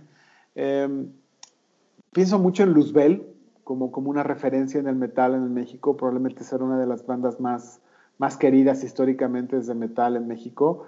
Y una cosa que tuvieron mucho a su favor es que sí, lo hicieron en español y la gente conectó muy cañón con, con las letras y, y, y, qué bueno que, que, lo tienen ustedes. Y de verdad me da muchas ganas ya de escuchar el disco. Eh, y bueno, pues por, por, eso es, creo, lo, lo, lo que eh, lo que venía a platicar con ustedes, perdón, me distraje un momento. Este, pues creo que con eso podemos concluir. Yo agradezco muchísimo su, su tiempo, su disposición. De verdad es importantísimo que estén en, este proyecto por todo lo que ya platicamos ahora a lo largo de una hora y media. Eh, la, decisión, lo que Carlos Álvarez Montero y yo buscamos para invitar a guitarristas al proyecto es que que dentro de, los, uh, dentro de su escena eh, tengan una calidad musical y que también representen a veces, en algunos casos, eh, una etapa del rock en México. Y ustedes son una historia muy nueva, pero una historia de mucho éxito. Y con todo lo que hemos platicado ahora me queda muy claro que le están apostando muy fuerte al futuro. Eh, y tienen un, mindset de, de, banda que está buscando objetivos muy particulares y además ya los han ido con, eh, consiguiendo. Y la verdad yo tengo mucho, mucha anticipación de lo que viene para Jet Jaguar en, el, en los próximos años. Y, y, pues gracias por su, por su tiempo, por su disposición. Eh, y pues espero verlos muy pronto en vivo. No, gracias a ti Marco por desde un principio tenernos considerados para este proyecto muy importante para ti, te lo agradecemos muchísimo y pues esperamos vernos pronto por allá en la Ciudad de México cuando esto regrese a la normalidad. Tenemos un show en noviembre, espero nos podamos ah, ver. Sin duda, no me lo pierdo. No, no recuerdo exactamente dónde, pero pues te avisaremos en todo caso. Marquito, muchísimas gracias por la oportunidad. Yo creo que, mira, terminando con todo esto, eh, por ejemplo, la última fecha que tuvimos en nuestra gira en Europa fue en Rumania y había un güey rumano cantando rompiendo el acero. Y ahí me di cuenta que no importa si estás cantando en hebreo, si estás cantando en español, inglés, en mandarín o en, lo, en ruso, lo que sea. Al final de todo es música y estamos aquí para expresarnos y dar lo mejor de nosotros mismos en lo que sea. Y estoy inmensamente agradecido contigo. La verdad es que tu proyecto está impresionante y me encanta que después de 12 años no hayan tirado la toalla. Me siento muy, muy, muy orgulloso de ser parte de él y también que nos hayan considerado y la verdad es que muchísimas gracias. Estamos aquí para lo que necesiten y yo creo que es mismo que hablábamos al principio, ¿no? Estamos aquí para, para apoyarnos, para sacarnos adelante juntos y, y, yo creo que en equipo las cosas son, son mejores, son más divertidas y al día, el día de mañana cuando llegas al lugar donde quieres llegar, se disfruta mucho más en familia que cuando estás solo. Absolutamente. Sí. Y pues con eso, ¿qué más que agregar? Muchísimas gracias. Será hasta la próxima, hermanos.